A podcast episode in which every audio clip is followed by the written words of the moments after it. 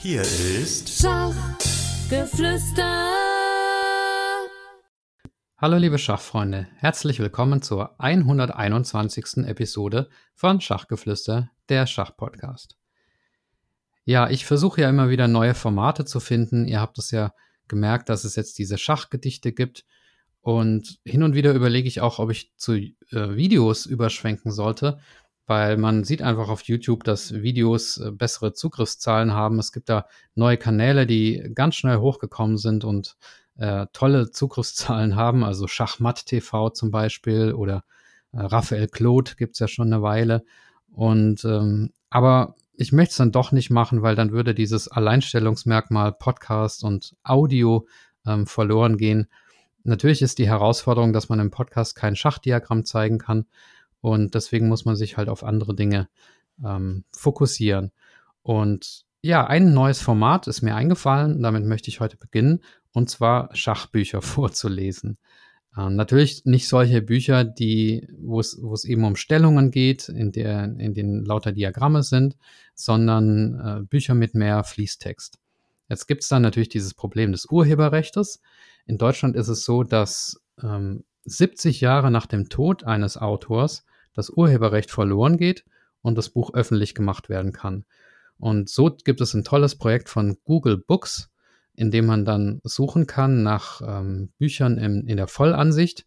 Und diese Bücher sind urheberrechtsfrei.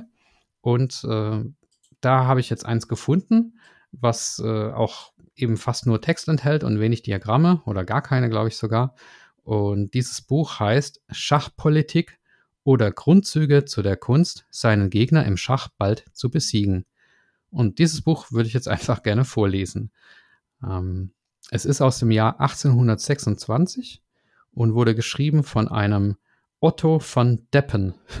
Von diesem Otto von Deppen habe ich äh, im Internet nichts gefunden.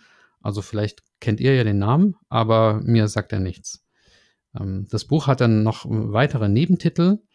Ähm, und zwar nebst, also Schachpolitik oder Grundzüge der Kunst, seine Gegner im Schach bald zu besiegen, nebst einem Anhange über die Literatur, die Geschichte und Grundgesetze des Schachspiels. Ein Geschenk für Freunde desselben. Und rechts unten auf dem Buch steht dann noch Preis 10 GGR. GGR ähm, habe ich mal geguckt, was es ist. Das heißt gute Groschen. Und das war früher tatsächlich eine Währungseinheit hier äh, hierzulande. Und Buchpreisbindung gab es offenbar damals auch schon, denn der Preis äh, steht tatsächlich hier gedruckt auf dem Buchcover drauf. Ähm, das Buch gehörte wohl der Koninklijke Bibliothek. Ähm, das ist die äh, Bibliothek in äh, die Nationalbibliothek äh, der Niederlande in Den Haag. Und von dort aus hat es Google dann eingescannt.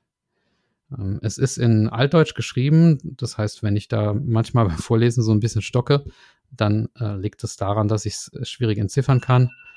Ups, Moment, jetzt klingelt hier gerade eine Erinnerung. Ähm, genau. Und ja, gerade die ersten Seiten, die sind, die sind sehr schwer zu entziffern, deswegen äh, versuche ich jetzt einfach mal Glück.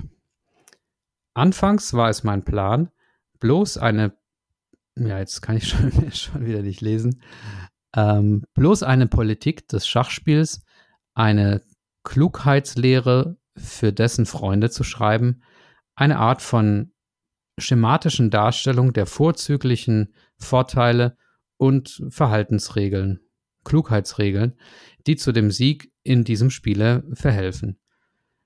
Ich verfasste, verfachte hierbei ich versuchte hierbei, Entschuldigung, das ist hier am Anfang echt schwer. Ich versuchte hierbei verschiedene Anordnungen, verwarf aber endlich alle wieder und begnügte mich mit einer ganz einfachen und natürlichen Aufstellung. Der Anhang, den ich hier dem Publikum übergebe, dürfte vielen sehr willkommen sein, da die Quellen, aus denen ich schöpfe, den wenigsten zugänglich, die in demselben enthaltenen Mitteilungen aber für, für Freunde des Schachs sehr interessant sind. Aha, da lobt er sich also selber. Die in Nummer 4 enthaltenen Regeln sind übrigens, wie auch dort bereits erwähnt, teils nach Koch, teils nach Philidor, hauptsächlich aber aus eigener Abstrahierung aufgestellt und sollen gleichsam eine Rekapitulation des Wesentlichen aus den früheren Abhandlungen bilden. Die Grundgesetze des Schachs, die unter Nummer 5 folgen, sind aus den besten Meistern zusammengetragen und verdienen daher hier so gut als die Pandekten gesetzliches Ansehen. Ah, die Pandekten, das habe ich mal im Jurastudium gehört, was das ist. Auch irgendeine Rechts, ähm, irgendwelche Rechtsgeschichten äh, aus dem römischen Recht irgendwie übernommen. Ähm, das chinesische, nee. Das chinesische, doch, das timurische und das Schachspiel unter vier Personen, bei uns weniger in Gebrauch, glaubte ich hier umso eher übergehen zu können, je mehr dadurch dies Werk den für den gegenwärtigen Zweck unnütz angewachsen wäre. Okay, also. ah ja, okay, er hat es weggelassen, dieses Vier-Personen-Schachspiel, weil das nur unnötig gewesen wäre. Okay. Ähm, dies wenige möge dem neugeborenen Kinde vorangehen und seine Geburt entschuldigen. Im, am 24. August 1826 geschrieben.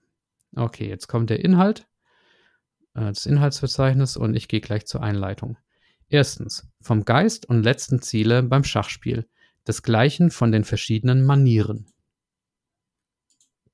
In unseren Tagen, wo das Schachspiel so viele Verehrer findet, wo man Schachclubs stiftet und mit Recht mehr als je die Erfindungskraft des Urhebers rühmt, ist es wohl nicht schwer zu entschuldigen, dass es ein vieljähriger Schachspieler unternimmt, den Freunden dieses unschuldigen und in vielem Betracht nützlichen Zeitvertreibs, den sogar Goethe einen Probierstein des Gehirnes nennt, einige Winke zu geben.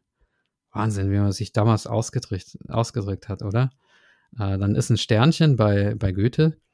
Sehr richtig nennt Goethe in seinem Götz von Berlichingen, wo bekanntlich der Bischof von Bamberg und dessen schöne Geliebte als Schachfreunde erscheinen, unser herrliches Spiel einen Probierstein des Gehirns denn man versuche nur mit großen und kleinen Geistern Ceteris Paribus zu spielen, und man wird finden, dass die Letztern auch beim Schach in der Regel den Erstern nachstehen, weil eben dieses Spiel kluge Berechnung und ganz besonders einen ungemein großen und schnellen Überblick erfordert. Schach konnte man beinahe sagen, ein großer Schach, nee, wonach, danach, keine Ahnung, konnte man beinahe sagen, ein großer Schachspieler kann kein ganz kleines und dummes Ingenium sein. Übrigens mache ich keineswegs hier mit mir selber indirekterweise ein Kompliment. Nein, nein, macht er nicht. Wie mancher, uh, ja, jetzt kann ich nicht lesen, vielleicht herausklügeln möchte, denn es ist unerkannt wahr, dass die besten Theoretiker häufig die hm, schlechtesten vielleicht Praktiker sind. okay. Ähm, dann geht's weiter im Haupttext. Freilich ist die Mannigfaltigkeit der Spiele unendlich, und noch ist wohl seit dem Ursprung dieses Zeitvertreibs an bis jetzt keine Partie gespielt worden, einer früheren vollkommen gleich, und unmöglich ist es, für jede, Kleinig für jede kleine Einzelheit hier eine Berechnung zu stellen. Aber das ist tunlich, dass man sich im Allgemeinen gewisse Vorteile merkt und gewisse Nachteile flieht die sich häufig wiederholen. Um jedoch hierbei recht zu Werke zu gehen, kommt es darauf an, vor allen Dingen gleich dem skizzierenden Maler den rechten Stand und Gesichtspunkt zu wählen, das heißt genau zu bestimmen, was eigentlich beim Schachspieler der letzte Zweck ist und wie man hiernach sein ganzes Wesen ansehen will. Übrigens, nachher kommen noch ein paar äh, konkrete Schachtipps, ne? Das ist jetzt hier alles noch Einleitung. Alles deutet klar auf etwas Kriegerisches hin. Der Erfinder hat, der bekannten Erzählung nach, dem übermächtigen Schach oder Schah zeigen wollen, wie er, vom Feinde bedroht, ohne seine getreuen Diener rein gar nichts ist. Das ganze Spiel also ist nichts als ein Bild des Krieges zweier Mächte. Und so muss man denn, wie ich glaube, die Regeln des Krieges gelten lassen. Hier und da aber auch, wie im Kriege, gewisse Normen statuieren, die das Herkommen gleichsam wie das Völkerrecht geheiligt hat. Mhm. Doch bindet freilich der wilde Kriegsgott sich nicht immer so eng an diese. Und darum ebenso wenig der Schachspieler mit festem Rechte, darum kann ebenso wenig der Schachspieler mit festem Rechte darauf pochen. Die Seite ist wirklich wieder schlecht eingescannt. Ähm, das letzte Ziel ist immer das Mattsetzen des feindlichen Königs. Unter Forschung? Alle Züge, alle Angriffe, Unterjochung. Ah, alle Züge, alle Angriffe. Das ganze Spiel muss daher das Mittel zu diesem Unterjochen, muss daher als Mittel zu diesem Unterjochen angesehen werden.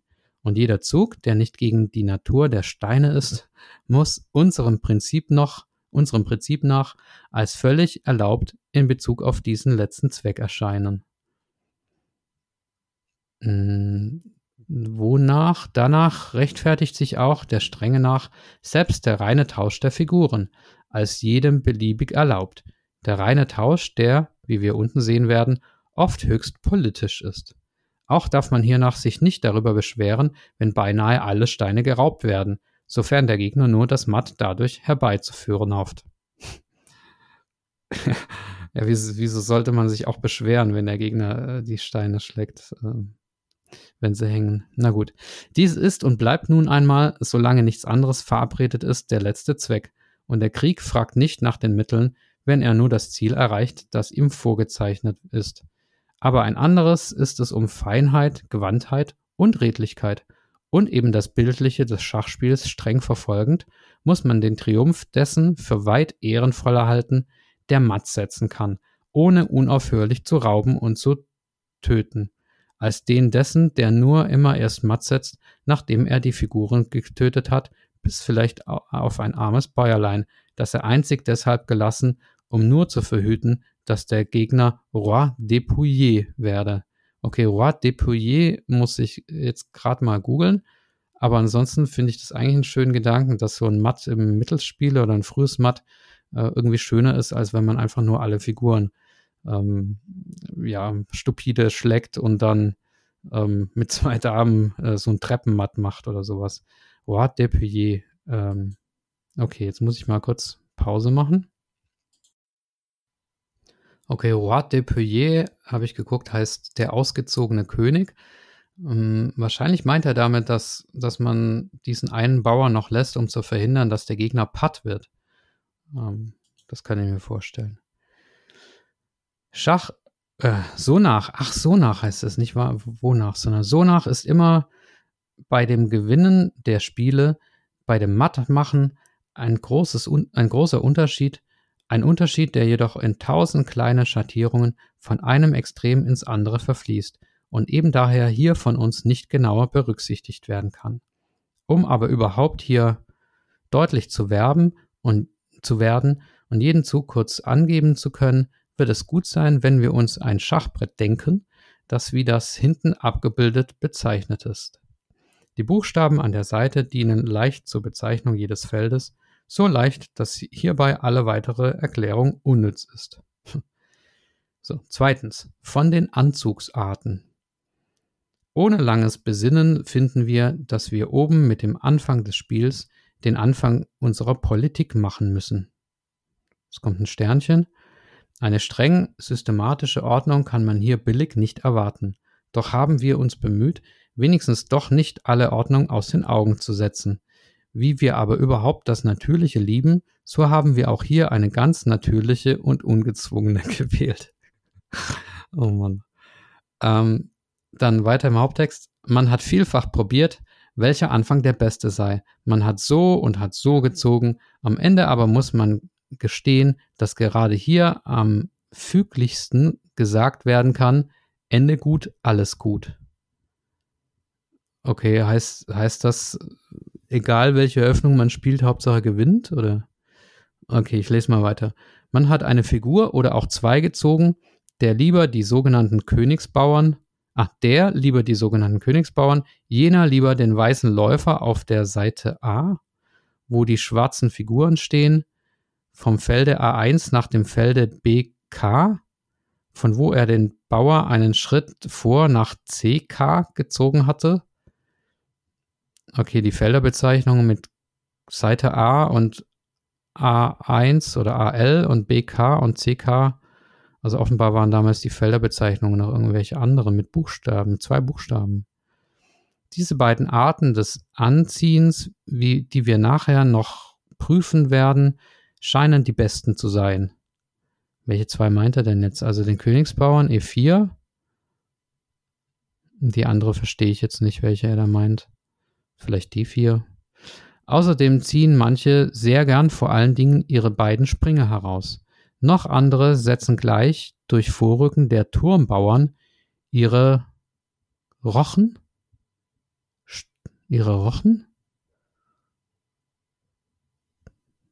Okay, also die Turmbauern sollte man vielleicht nicht gleich vorziehen. Turm, Turm wird hier auch mit H geschrieben noch.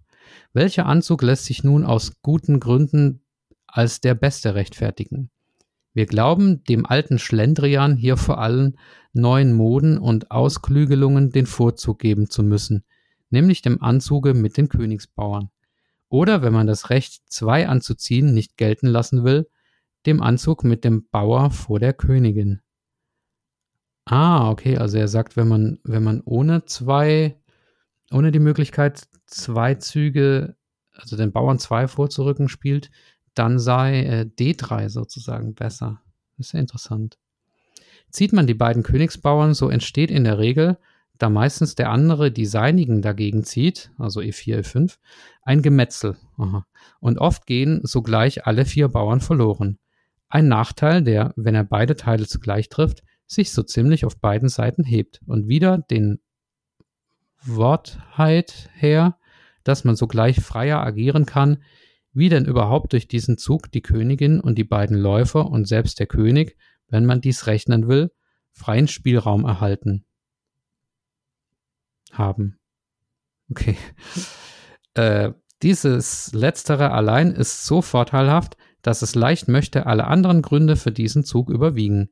Denn überall ist es der Klugheit gemäß, seinen Figuren so viel und schnell als möglich freien Spielraum zu verschaffen und so wenig als möglich diesen durch Vorziehen eigener Leute zu beschränken.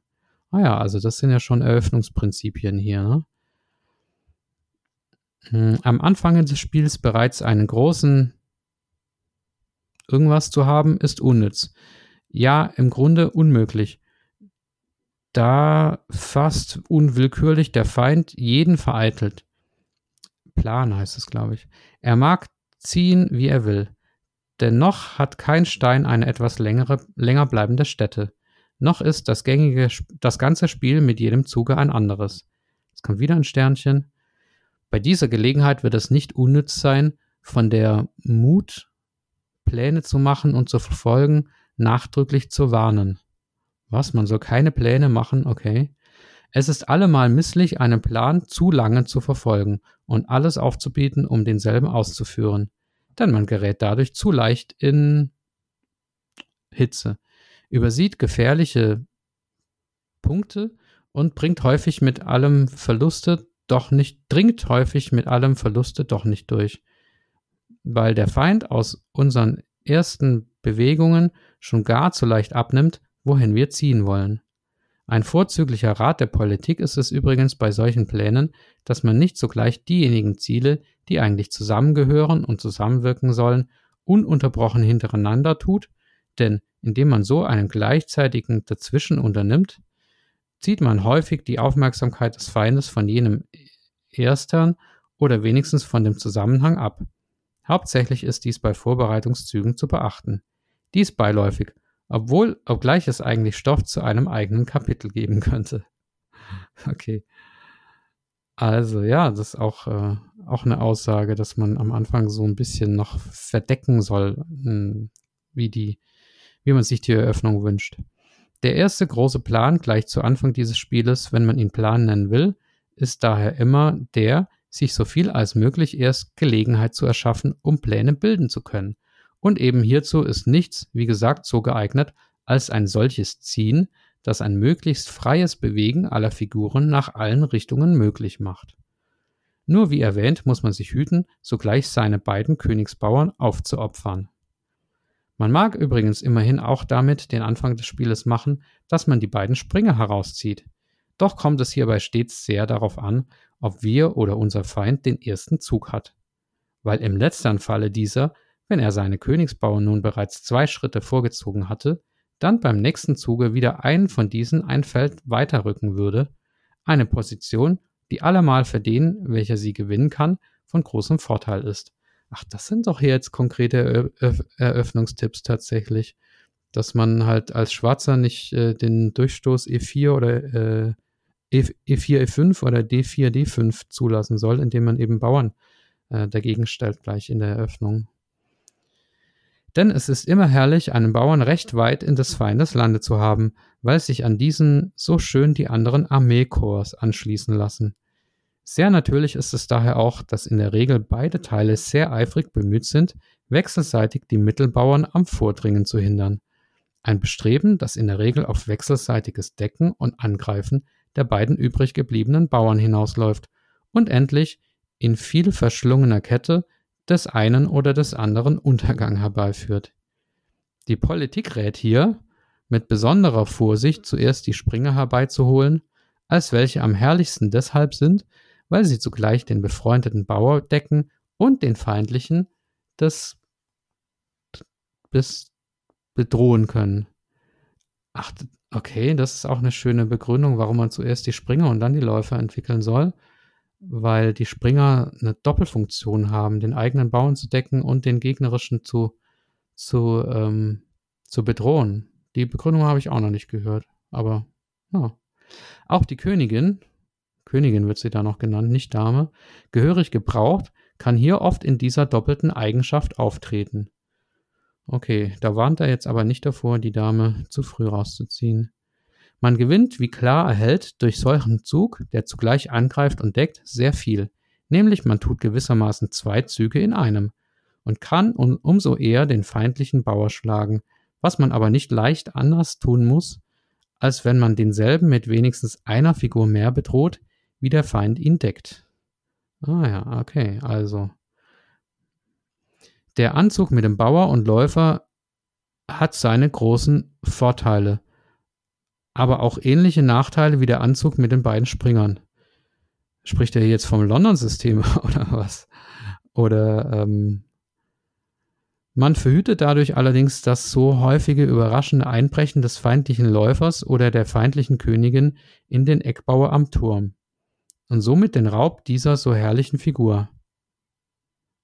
Man verhütet dadurch. Ah, also er sagt, wenn man wenn man den Läufer früh entwickelt, dann verhindert man das Schlagen auf B2 oder B7 oder G2 oder G7. Warum? Okay. Ähm, man erlangt ferner eine sehr gesicherte Stellung für das Rochieren, aber man kann auch seinen Läufer weil gewöhnlich der Zug mit den Königsbauern folgen muss, nicht viel gebrauchen. Freilich kann man einwenden, dass der Läufer hinlänglich gebraucht wird, wenn er nach dem Rochieren die Stellung deckt, und dass er hier im Hinterhalte sehr herrlich auf drei auf die Königsbauern wirken und überraschend, wenn diese geschlagen sind, bei erster Gelegenheit auf den Feind, der seiner vielleicht gar nicht vergessen hat, einbrechen kann. Ist das jetzt das Läuferopfer auf H7, was er hier anspricht. Ich weiß es nicht. Also die Sprache ist wirklich, die ist zwar schön, aber auch sehr kompliziert. Die Sätze sind ja unheimlich lang. Dies ist allerdings gewissermaßen wahr. Allein man muss auch wieder nicht vergessen, dass der Läufer auf dieser Stelle, zum Beispiel der Schwarze auf der Seite A auf BP, wieder diese komischen Feldernamen, von wo der Bauer nach EP gerückt ist, so lange, bis man rochiert oder ihn anderweitig geschützt hat, ohne Deckung steht. Ferner ist wohl zu bemerken, dass man dadurch, dass man dem Läufer freie Einwirkung auf die Königsbauern lassen will, wieder den Spielraum seines gewesenen Nachbarn, des Springers vom Felde AP, sehr einschränkt. Dies alles ist nicht zu vergessen und nach den Umständen wohl zu erwägen. Übrigens kann ich aber versichern, dass dieser Anzug mir nächst dem, dem, mir nächst dem mit dem Königsbauern, den ich allein vorziehe, unbedingt stets der vorteilhafteste gewesen ist. Also er spricht jetzt hier wieder von irgendeiner Läuferöffnung. Ähm, nächst dem Königsbauern. Achso, meint er jetzt wirklich London-System die ganze Zeit? Ich weiß nicht. Wohl zu merken ist indessen noch, dass man diesen Anzug mit dem Läufer am besten auf der Seite vornimmt, wo die Königin nicht steht. Und wo also die vorteilhafteste Seite zum Rochieren ist. Denn man deckt alsdann nicht nur bald seinen Läufer in dieser guten Position, sondern man hat auch gewissermaßen zwei Züge in einem getan, indem der König nachher immer ein Luftloch mehr hat, aus dem er in Zeiten der Not frischen Atem schöpfen kann.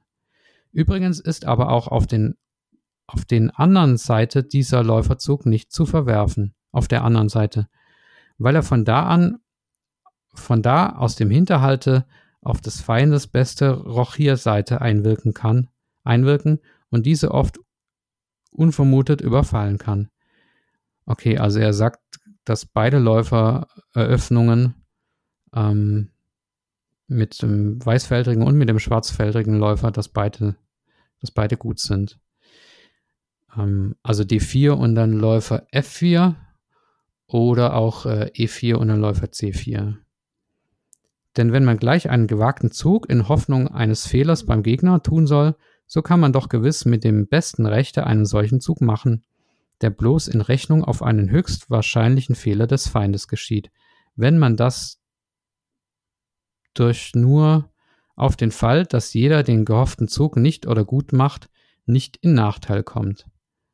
Okay, also ich kann einen spekulativen Zug machen, solange er jetzt nicht, äh, solange er jetzt mich nicht irgendwie äh, eine gute Position kostet. Den Anzug des Bauers vor dem einen der Türme und das Nachziehen des Rochens an diesen. Also, ah, der Roch ist dann, ist dann auch der Turm, oder wie? Aber warum, ja, Roch heißt der Turm, aber warum verwendet er denn zwei Wörter für Turm, Turm und Rochen? Den Anzug des Bauers vor einem der Türme und das Nachziehen des Rochens an diesen, also zum Beispiel das Vorrücken des Bauers BQ nach DQ und das Nachrücken des Turms von AQ nach CQ, diesen Anzug kann man aus mehrfachen Gründen unmöglich gutheißen. Denn einmal kann man die Türme die gleich der Kavallerie nur in der freien Ebene von tüchtiger Wirkung sind, bei Anfange des Spiels, wo die Bauern und andere Figuren fast überall gleichsam Verhaue bilden, nicht mit gehörigem Nutzen gebrauchen. Ferner auch handelt man hierbei einem Hauptprinzip entgegen, das uns bei dem Abwägen der besten Anzugsarten leiten muss, nämlich dem Prinzip, wonach man mit möglichst wenig Zügen möglichst vielen Figuren den freien Spielraum öffnen soll. Okay, also nicht die Turmbauern äh, ziehen am Anfang. Übrigens steht außerdem diesem Anzuge auch noch ein äußerst wichtiger Grund entgegen, der leicht die anderen beiden noch überwiegt, nämlich der, dass man sich bei diesem Zug schon beim Anfange des Spiels selbst auf ein einseitiges Rochieren beschränkt, was unbedingt jedes Mal sehr schlimm ist, weil sehr leicht der Feind das Rochieren auf der anderen Seite unmöglich machen und so uns diese ganze Wohltat rauben kann, diese Wohltat, die so groß ist, dass häufig an ihrem Verlust der des ganzen Spiels sich knüpft. Okay, also er geht jetzt davon aus, wenn ich zum Beispiel H3 spiele, dass ich dann nicht mehr ähm, kurz rochieren kann, ähm, weil ich schon den H-Bauern gezogen habe. Und äh, bei der Rochade es am besten ist, wenn die drei Bauern noch in der Grundstellung stehen. So verstehe ich das. Diese genannten sind die gewöhnlichen Anzugsarten, andere sind höchst selten und mehr oder minder noch schlechter als die zuletzt erwähnte, zum Beispiel die, wobei man die beiden Bauern vor Läufer und Springer zieht. Doch ist dieser Anzug, wenn man die gleich folgenden Züge in gehörige Übereinstimmung damit zu setzen weiß, keineswegs ganz zu verwerfen. Okay, welche Eröffnung meint er jetzt? Die beiden Bauern vor Läufer und Springer zieht. Denn man ist dabei imstande, durch Nachrücken der anderen Bauern sich eine Art von Bauernphalanx zu bilden, der großen Vorteil gewährt. Übrigens aber muss man dies alles auf der sogenannten stärkeren Seite tun und auch dann noch nicht vergessen, dass man sich dadurch mit dem Rochieren auf die schwächere Seite beschränkt und darum wohltut, dies in diesem Fall zu beschleunigen. Auch die Anzugsart, jetzt kommt eine neue Öffnung, wo man einen Bauer zieht und einen Offizier gleich nach, ist im Allgemeinen nicht zu loben. Zum Beispiel bei Bauer und Königin. Naja gut, die Dame nicht, aber ein Bauer und ein Offizier dann gleich nach, ist doch normal, oder? Diese so früh herauszubringen, also die Dame ins Treffen, ist nicht gut. Ah, da kommt's jetzt. Weil sie gar zu leicht abgeschnitten wirkt, wird und gleich den Türmen zu Anfang in der Regel noch nicht großen Spielraum hat, da fast überall auf ihren ba Bahnen Figuren im Wege stehen. Okay, dann kommt drittens vom Manövre mit den Königsbauern. Wie schon gesagt, pflegt um die zuerst herausgezogenen Bauern sich die Schlacht zu eröffnen. Diese zu decken und die Feindlichen zu bedrohen, muss daher das nächste Beschreiben sein. Und hierzu dienen keine Figuren so gut als die Springer, weil man dieses so stellen kann, dass sie zugleich die eigene Figur decken und die Fremde angreifen. Ja, das hatten wir schon. Nächst dem muss man freilich auch mit Königin und Läufer bei der Hand sein. Und dann immer nur darauf sehen, dass man auch hier, wie bei allen Schlachten im Schachspiele, ebenso viel Figuren als der Feind zur Deckung der eigenen und eine mehr als derselbe zur Sicherung seines Steines beim Angriffe hat. Dann mutig vorwärts und der Sieg kann nicht fehlen. Man suche übrigens auch hierbei, wie irgendwas, so weit als möglich mit seinen Bauern dem feindlichen Lager sich zu nähern und die Bauern des Gegners von den, Feinen, von den Seinen so entfernt, als es irgend geht, zu halten, weil, wie schon erwähnt ist, sich die übrigen Truppen so leicht und fest an Bauern anschließen lassen. Hä? Man denke übrigens hierbei ja nicht, ein Bauer sei ein schlechter oder unwichtiger Stein und hüte sich vielmehr bei jeder Gelegenheit ohne Not und Ersatz einen Bauer hinzugeben. Wir werden unten noch genauer von dem Werte dieser vortrefflichen Steine reden und dann hoffentlich in jedem die Überzeugung wecken, dass es höchst ratsam ist, auch den anscheinend unwichtigen Bauer zu schonen. Okay, also kein Freund des Gambits hier, der Herr von Deppe. Oft tut man, um diesen Zweck zu erreichen, wenn man die Wahl hat, mit dem Bauer oder mit einer Figur zu schlagen, am besten mit letzterer zu nehmen, weil der Feind nicht immer zum bloßen Tauschen geneigt ist. Vorzüglich ist dies. Ah, okay, das ist ein wichtiger Satz. Wenn man die Wahl hat, mit einem Bauer oder mit einer Figur zu schlagen, soll man die Figur nehmen. In der Regel. Ist das so? Weil der Feind nicht immer zum bloßen Tauschen geneigt ist. Vorzüglich ist dies sehr zu empfehlen, wenn man eine fortlaufende, sich deckende Bauerkette hat. Okay. Ferner muss man, wenn man mit einem Bauer schlagen will, hierbei ganz besonders beachten, nach welcher Seite das Schlagen am vorteilhaftesten ist, oder ob es vielleicht am geratensten das Schlagen des Feindes abzuwarten. Von der Hebung, bei der Hebung von Zweifeln dieser Art kommt ganz anscheinend viel auf die Umstände an, und es wird sicher nicht überflüssig sein, hier durch Beispiele die Sache etwas klarer zu machen. Gesetz zum Beispiel. Erstens. Ach, gesetzt. Gesetzt zum Beispiel erstens. Die schwarzen Figuren stehen auf Seite B, die weißen auf Seite A und die schwarzen, deren Regierer wir sind, also wir, wir sind schwarz, haben den ersten Zug. Wir ziehen unseren Bauern von GN, jetzt wieder diese komischen Felder, den Bauern von der Königin nach EN, der Feind zieht seinen Königsbauer. Okay, also das Beispiel kann ich jetzt nicht nachvollziehen. In diesem Falle werde, würde ich, werde ich unbedingt den feindlichen Bauern nehmen, denn der unsrige bleibt dadurch für jetzt ungefährdet, kann leicht gedeckt werden und uns bald, wenn wir nur nicht schlecht spielen, einen zweiten Bauer einbringen. Ähm, ohne dass wir das bei Verlust haben. Es mag übrigens. Jetzt ist wieder ein schlechter Scan hier. Punkt, Punkt, Punkt. Spekulieren auf die Eroberung eines einzelnen Bauern manchem Schachspieler kleinlich erscheinen. Dies ist aber, zumal wenn beide Teile ziemlich gleich gut spielen, durchaus nichts Unwichtiges. Ja, ja, ein Bauer kann einen großen Unterschied machen.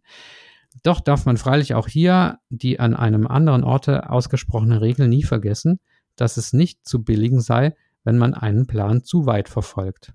Mhm. Darum für jetzt inzwischen den feindlichen Dauer mitgenommen, Bauer mitgenommen und dann, sobald der unsrige angegriffen wird, diesen gedeckt, denn er kann uns auch noch herrliche Dienste tun beim Angriff aufs feindliche Lager. Gesetzt hierauf, der Feind zöge, nachdem unser vorgerückter Bauer durch das Schlagen des Feindlichen auf DM zu stehen gekommen wäre, nunmehr, um ihn anzugreifen, seinen Springer von AP nach OO, so würde ich zur Deckung meines Bauern, Bauers meine Königin von HN ihrem Standpunkte nach EN senden. Wenn hierauf aber der Feind umsichtig und schlecht genug seine Königin nach BM setzte, unrichtig und schlecht genug, ähm, so würde ich nun den Plan des Feindes Roch, Rochierburg auf der Seite des Königs durch einen Angriff auf den Bauer BL zu stören, fester fassen und daher für jetzt meinen weißen Läufer von OH nach E1 schicken. ja, okay, diese Blindschachübung, die geht es halt leider nicht. Wäre nun der Feind töricht genug, noch immer nicht den Bauer von CN dem meinigen entgegenzuschicken, sondern sendete er vielleicht, um meine Königin zu vertreiben, seinen Springer von IC nach EK, so würde ich zwar erst meine Königin nach DN in Sicherheit bringen, darum aber nie meinen Plan jetzt schon aufgeben. Der Feind würde vielleicht nun seine Königin nach EP setzen und mir Schach bieten, FE zugleich meine weißen Läufer bedrohend, ich würde daher dann diesen nach GN setzen, F so meinen König decken und herauf, darauf, wenn der Feind nun zu meinem großen Leidwesen den Bauer auf PG mir genommen hätte, den Läufer zur Deckung des Turms nach OF ziehen, so zugleich meinen Bauer auf DM mehr ziehend. Okay. Ginge nun der Feind mit seiner Königin auf die ihm einzig für diese übrige Stelle nach OP, so würde ich meinen Springer von LF nach DK postieren. Will nun der Feind nicht matt werden, so muss er den Punkt B1 sichern, BL, B1, und dies kann er nur, indem er den Springer von OC nach AN setzt.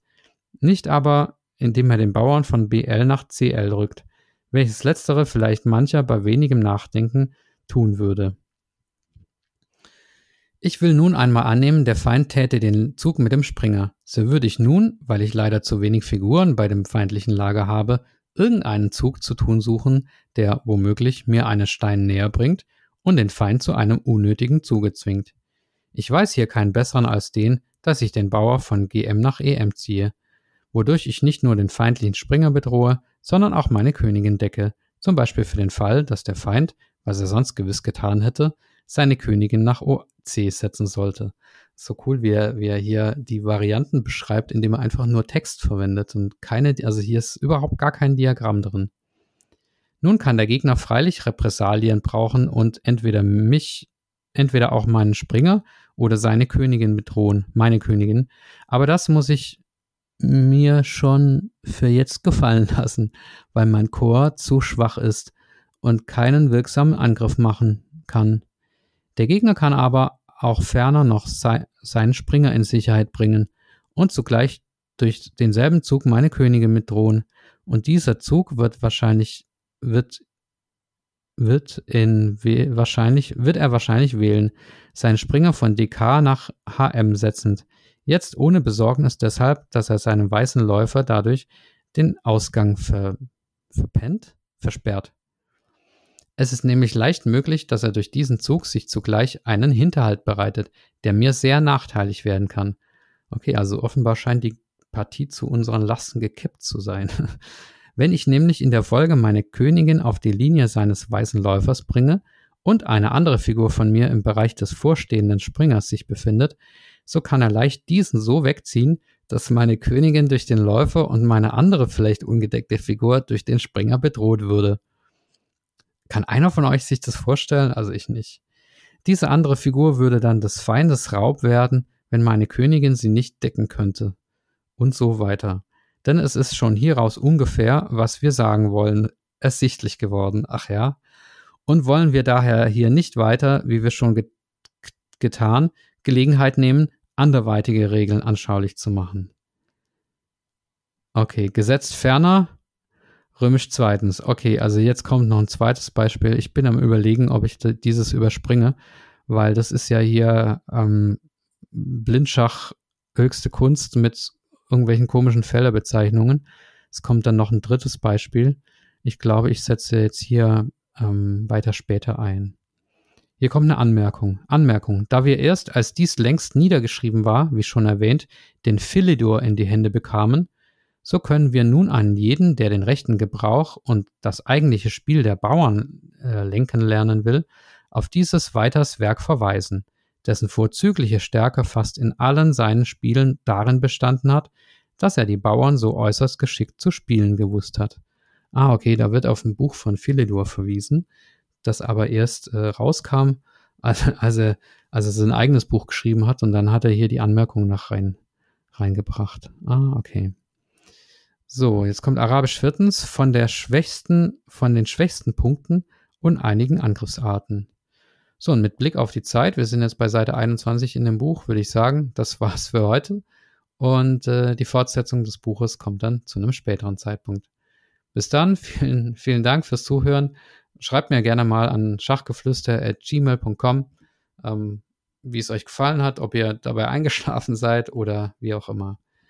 Macht's gut und äh, ach ja, geht vielleicht noch auf schachtermine.com.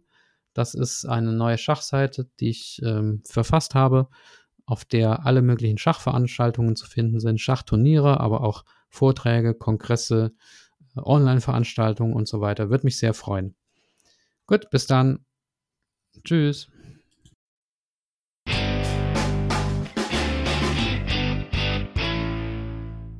Abschließend wie immer der Dank an alle Personen, die mir auf paypal.me slash Schachgeflüster etwas gespendet haben oder YouTube-Kanalmitglied sind oder auf patreon.com slash Schachgeflüster eine regelmäßige monatliche Spende zukommen lassen oder Bargeld per Post zugeschickt haben.